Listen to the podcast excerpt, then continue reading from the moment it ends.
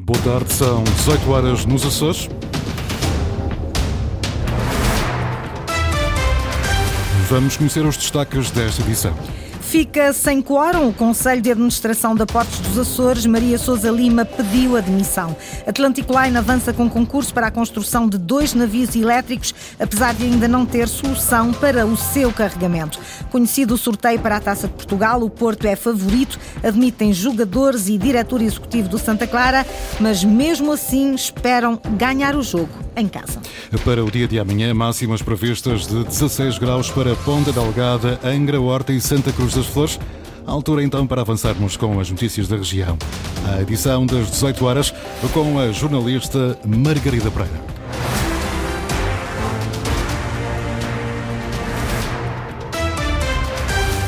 Maria Souza Lima pediu admissão na empresa pública Portos dos Açores. Já é a segunda vogal a abandonar as funções desde o início deste ano. Rui Terra, presidente do Conselho de Administração, é o único membro que se mantém no cargo, mas agora sem quórum. Ricardo Freitas.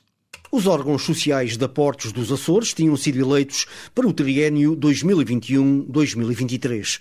A partir de 31 de dezembro, os órgãos sociais teriam de ser reeleitos, mas como o governo ficou em gestão, devido à dissolução do Parlamento, ficou tudo em stand-by.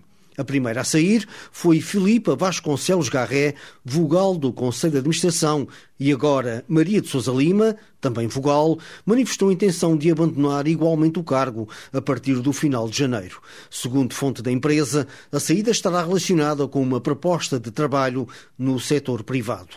Sem vogais no Conselho de Administração, o presidente Rui Terra fica também sem quórum para tomar decisões. Confrontado com estes constrangimentos, Rui Terra disse apenas que a Portos dos Açores irá tomar medidas internas para minimizar o problema. De acordo com a lei, mesmo terminando o mandato, os órgãos sociais da Portos dos Açores devem permanecer no exercício das suas funções até à designação de quem os venha substituir. Algo que só deverá ser feito pelo novo governo que saia das eleições antecipadas de 4 de fevereiro.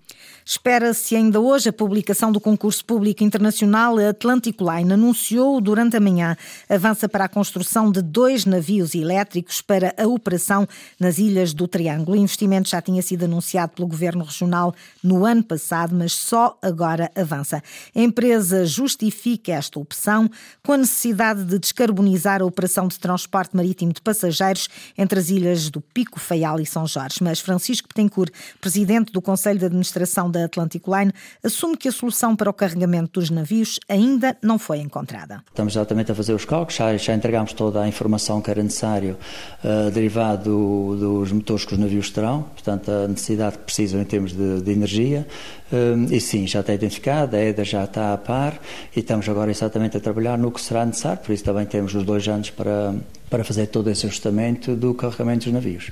Francisco Betancourt diz que os navios ficarão afetos às rotas Horta-Madalena e Velas-São Roque, mas as viagens entre o Grupo Central continuarão a ser operadas por um dos ferries existentes. O outro provavelmente irá operar entre São Miguel e Santa Maria. Os que fazemos hoje em dia com os dois ferries que temos atualmente as rotas vão reforçar, podem reforçar a Horta Graciosa Terceira, como fazem sempre durante o verão, e há a possibilidade de um deles, eh, neste caso provavelmente seria o que teria maior capacidade, poderá fazer Ponta Algada Santa Maria uh, durante o verão, nos prazos que forem entendidos como tal.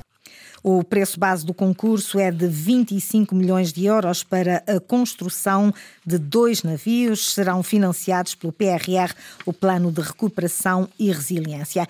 Este anúncio deixa estupefacto o líder do JPP, partido que concorre pela primeira vez a eleições nos Açores. Carlos Furtado acusa a coligação de não ter estratégia para o transporte marítimo na região.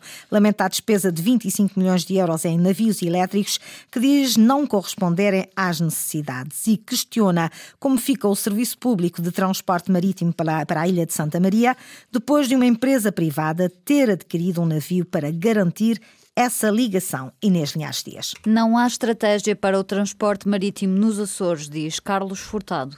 A aprovação do CIFROTA, Sistema de Incentivo à Renovação das Frotas de Operadores de Tráfego Local, teve consequências desastrosas, diz o líder do JPP, que critica ainda a aquisição de navios elétricos. qual é a estratégia que existe para os transportes marítimos eh, nos Açores. A desconfiança que tenho é que mesmo não existe. Foi aprovado um cifrota, que agora estamos a ver as consequências do cifrota, que é a compra de um barco para fazer essas ligações, mas entretanto existe um estudo de, para os transportes marítimos que não se conclui coisa nenhuma. Entretanto, enquanto vai transporte e vem, e vem estudos, negocia-se a aquisição dos barcos elétricos e lá vão 25 milhões de euros para isso. Investimentos que entram em colisão com a operação de privados. Furtado lembra o caso da ligação entre São Miguel e Santa Maria, que será reforçada com um novo navio da empresa Parece Machado. Eu acho que é de enaltecer uh, uh, Parece Machado ter tomado essa decisão e ter comprado esse barco. Eu acho que é, é uma mais-valia para a região, especialmente aqui para o Grupo Oriental, mas sinceramente depois não bate a bota que a perdigou, até porque de um momento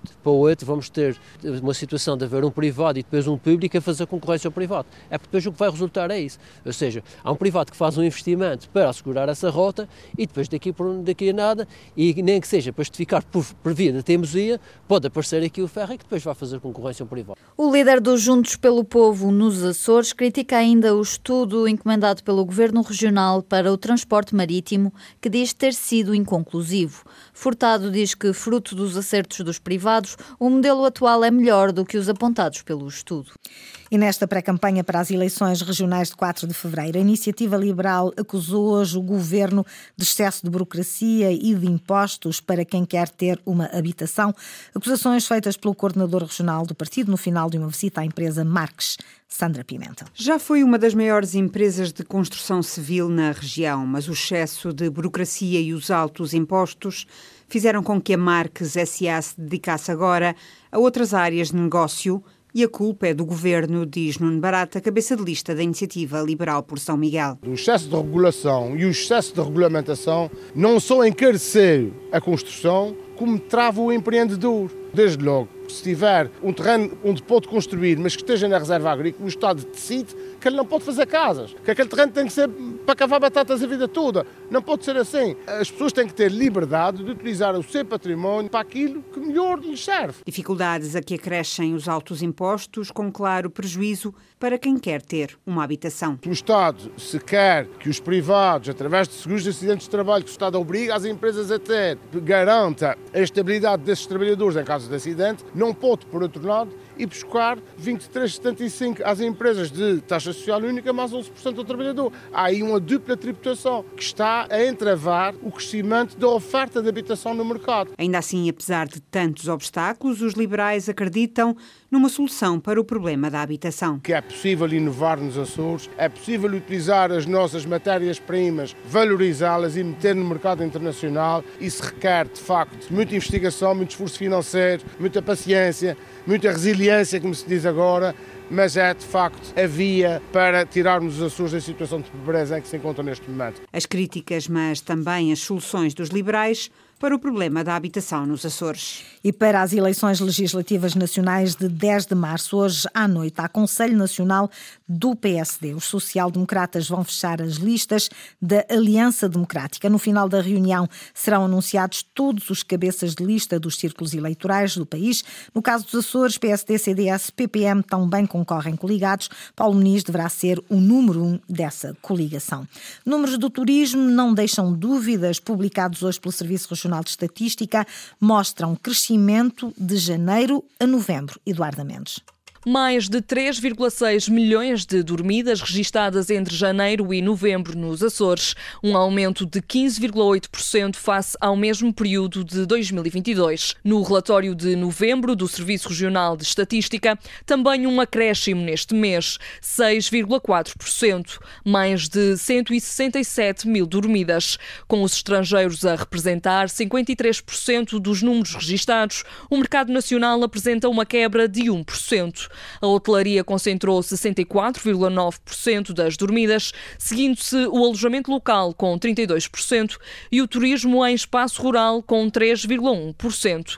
Por Ilha, Graciosa e Flores apresentam um maior crescimento homólogo, 72% e 18,4%, respectivamente. Apenas o Corvo e São Jorge apresentam uma diminuição dos números, menos 28,5% e menos 26,7%. Já entre janeiro e novembro, as ilhas com maior crescimento homólogo foram Santa Maria, São Miguel e São Jorge, a variar entre os 16% e os 21%. As que obtiveram o menor aumento foram Corvo, Terceira e Faial, entre os 2,9% e os 9,2%. Na sequência da passagem da depressão Irene, com o sistema frontal associado que está a condicionar o estado do tempo no arquipélago, o Serviço Regional de Proteção Civil e Bombeiros registou até ao momento 16 ocorrências, todas na ilha de São Miguel e no Conselho de Ponta Delgada. Essas ocorrências estão relacionadas sobretudo com inundações em moradias. Há registro de duas obstruções de via, uma queda de árvore, uma inundação de via, um dano numa estrutura. A maioria das situações que foram reportadas já estão resolvidas. E na Ilha Terceira, o Laboratório Regional de Engenharia Civil já esteve na estrada regional, no troço próximo ao mirador da freguesia do Raminho, que foi fechado ao trânsito depois eh, do tremor de terra que afetou de 4,5 na escala de Richter, que afetou a ilha. A reabertura da estrada está agora dependente da avaliação do LEREC, diz Rui Andrade, o presidente da Proteção Civil açoriana. O LEREC já eh, procedeu, juntamente com as obras públicas, ehm, a visita ao local, à inspeção técnica no local, aguardamos aquilo que é a sua avaliação, o seu parecer, até lá, ah, obviamente, e por uma questão de prevenção, não estando salvaguardadas as condições de segurança, o troço continuará encerrado e, para o efeito, as pessoas deverão ah, utilizar aquilo que são as vias alternativas e que estão amplamente ah, divulgadas. Fica então dependente da decisão do Laboratório Regional de Engenharia Civil a reabertura deste troço de estrada na terceira. Os chamados grandes do futebol escaparam ao confronto direto nos quartos de final na Taça de Portugal. O sorteio realizado hoje ditou um Benfica Vizela, um Sporting União de Leiria e um Futebol Clube do Porto Santa Clara. A equipa do Porto, vencedora das últimas duas edições da prova, vem a Ponta Delgada para defrontar os açorianos e há mais reações ao sorteio da taça. O diretor executivo da SAD Encarnada, Klaus Câmara, espera que o fator casa possa fazer a diferença. Henrique Linhares. O Futebol Clube do Porto é o favorito para o duelo com o Santa Clara, mas os açorianos terão uma palavra a dizer. A garantia é do CEO da SAT, Klaus Câmara. Sabemos da grandeza que vai ser um jogo de quartas de final da Taça de Portugal, ainda mais com um adversário da grandeza como é o Porto, francamente o, o, o, grande favorito né, do confronto, até pela grandeza do clube, dos jogadores que, que possui, mas ao mesmo tempo a gente tem muita confiança no trabalho que está sendo desenvolvido internamente, qualidade do nosso elenco também, a qualidade do, do trabalho e a força de jogar ao lado dos nossos adeptos aqui nos Açores, né, para fortalecer ainda mais as nossas chances no confronto. Já o médio Bruno Almeida, melhor marcador do Santa Clara esta temporada, destacou em declarações ao Canal 11 o poderio da equipa azul e branca. O Clube do Porto é uma equipa muito forte em todos os setores. Eh, pontos fracos não consigo aqui encontrar nenhum, mas eu acho que nós, estando unidos, lutando até ao fim, não desistir de nenhuma bola, acho que é uma grande vantagem que vamos ter eh, para o jogo com o Futebol Clube do Porto. Apesar de, na por cima, o jogo é em nossa casa, sempre difícil jogar lá e, à vez dos nossos adeptos, vamos, vamos tentar dar-lhes uma alegria. Santa Clara e Futebol Clube do Porto, jogo que se vai realizar entre os dias 6 e 8 de fevereiro. Em caso de vitória, a turma da Ilha de São Miguel terá pela frente nas meias finais, a duas mãos, o vencedor do encontro entre Vitória de Guimarães e Gil Vicente.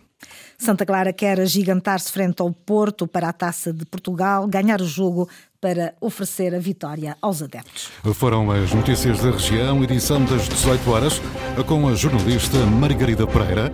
Notícias em permanência em cores.brtp.pt e também no Facebook da Antena Açores.